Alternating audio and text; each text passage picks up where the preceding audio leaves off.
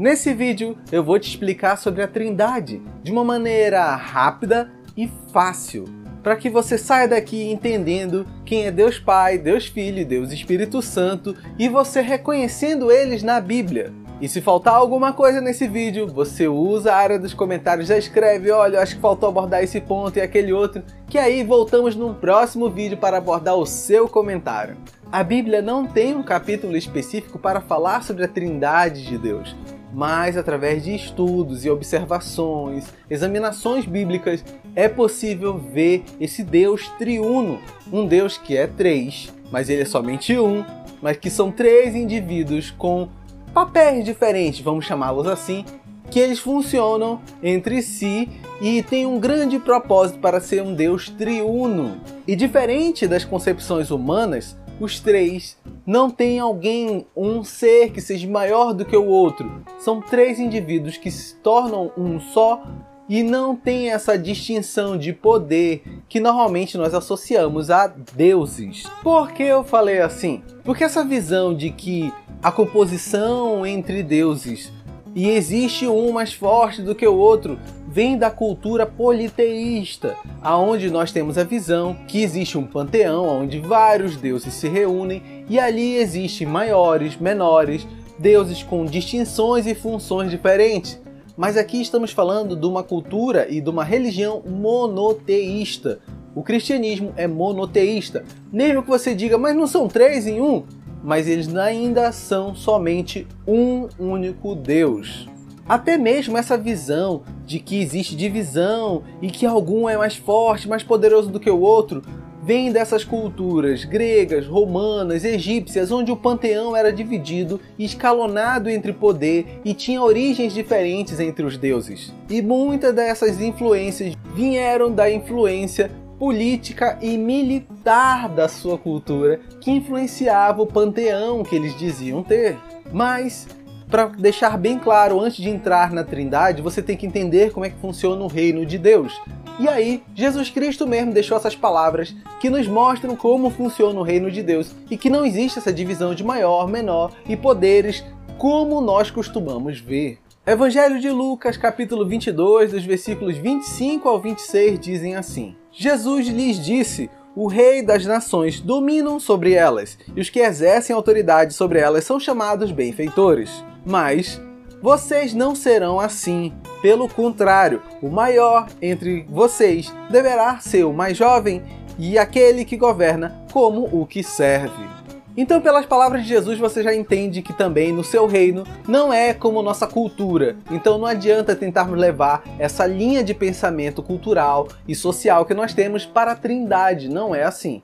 E agora eu vou te mostrar um dos versículos, uma passagem que evidencia muito claro esse Deus triuno, tá? No Novo Testamento, durante o batismo de Jesus, é, é, é clara uma, uma manifestação do Deus Pai, do Deus Filho e do Deus Espírito Santo. E eu vou ler para você. Ainda no Evangelho de Lucas, capítulo 3, versículos 21 e 22 dizem: Quando todo o povo estava sendo batizado, também Jesus o foi. E, enquanto ele estava orando, o céu se abriu e o Espírito Santo desceu sobre ele em forma corpórea, como pomba. Então veio do céu uma voz Tu és o meu filho amado, em ti me agrado. Você consegue observar o Espírito Santo vindo, a voz do Deus Pai falando e o indivíduo Jesus, que é o Deus Filho ali, você vê a Trindade visível a todos que estavam ali se batizando. E se você chegou até aqui, não deixa de curtir esse vídeo, você ajuda que essa mensagem chegue a mais pessoas. E se está gostando, não deixa de assinar o canal. Toda semana estamos por aqui produzindo conteúdo à luz da Bíblia, com seriedade, com simplicidade e com praticidade para que a sua vida seja abençoada com conhecimento sobre o nosso Deus. Jesus, depois de ter ressuscitado, passou 40 dias aqui ainda na Terra, e aí ele deu mais uma evidência da Trindade. Evangelho de Mateus, capítulo 28, versículo 19 dizem: Portanto, vão e façam discípulos de todas as nações, batizando em nome do Pai, do Filho e do Espírito Santo.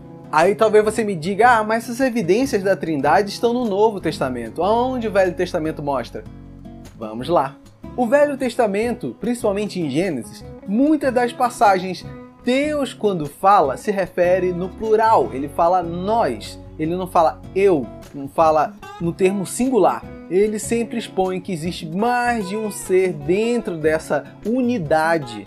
E aí, Gênesis 1:26 ainda durante a criação ele usa um nós que deixa muito claro que não estava só. Gênesis 1:26 diz: Então disse Deus: façamos o homem a nossa imagem conforme a nossa semelhança. Existe uma outra evidência também desse Deus triuno, desse Deus que é três em um, lá na Torre de Babel. Se você não conhece a história da Torre de Babel, vou deixar por aqui o vídeo, o card, para você assistir, aonde ele diz que nós vamos confundir as línguas desse povo. E normalmente quando você ainda chega nesse ponto, você ainda tem algumas dúvidas do Tá, mas Jesus aparece no Novo Testamento como ele estava na criação, como é que ele é parte da Trindade lá no início. E aí, nós vamos também ver evidências aonde o Evangelho de João diz bem assim. João 1, versículo 1 e 2 dizem: No princípio era aquele que é a palavra. Ele estava com Deus e era Deus. Ele estava com Deus no princípio. O Evangelho de João deixa muito claro que Jesus é a palavra, estava com Deus, ele é Deus, estava desde o princípio, desde o antes ser. Jesus é parte da Trindade. Ele se manifesta em corpo, sim, no Novo Testamento, onde nós temos a vida de Jesus, mas ele já era Deus e é Deus antes mesmo dessa forma corpórea.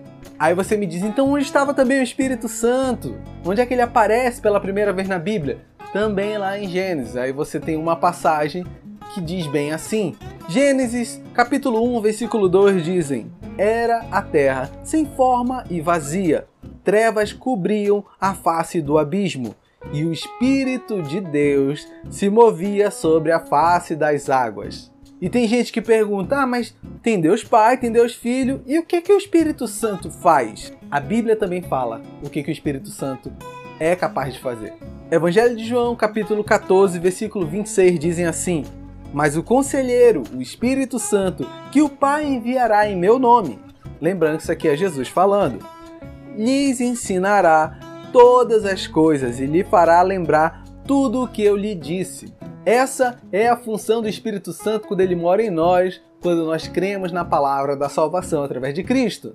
E aí, gostou do conteúdo? Gostou de entender a Trindade de uma maneira bem prática e rápida? Eu sei que podem ter ficado brechas, então eu quero que você coloque aqui nos comentários o que faltou ser abordado. Como esse é um vídeo mais curto, mais prático e com uma linguagem mais simples, vai faltar algumas coisas sim, mas eu quero que você coloque aqui. Se você gostou desse assunto, nós vamos voltar a falar sobre ele dependendo dos comentários. Muito obrigado por ter ficado conosco até aqui nesse vídeo. Sinta-se abraçado, Deus te abençoe e torço que você seja edificado cada vez mais aqui no Espiritualidade Artesanal. Até mais!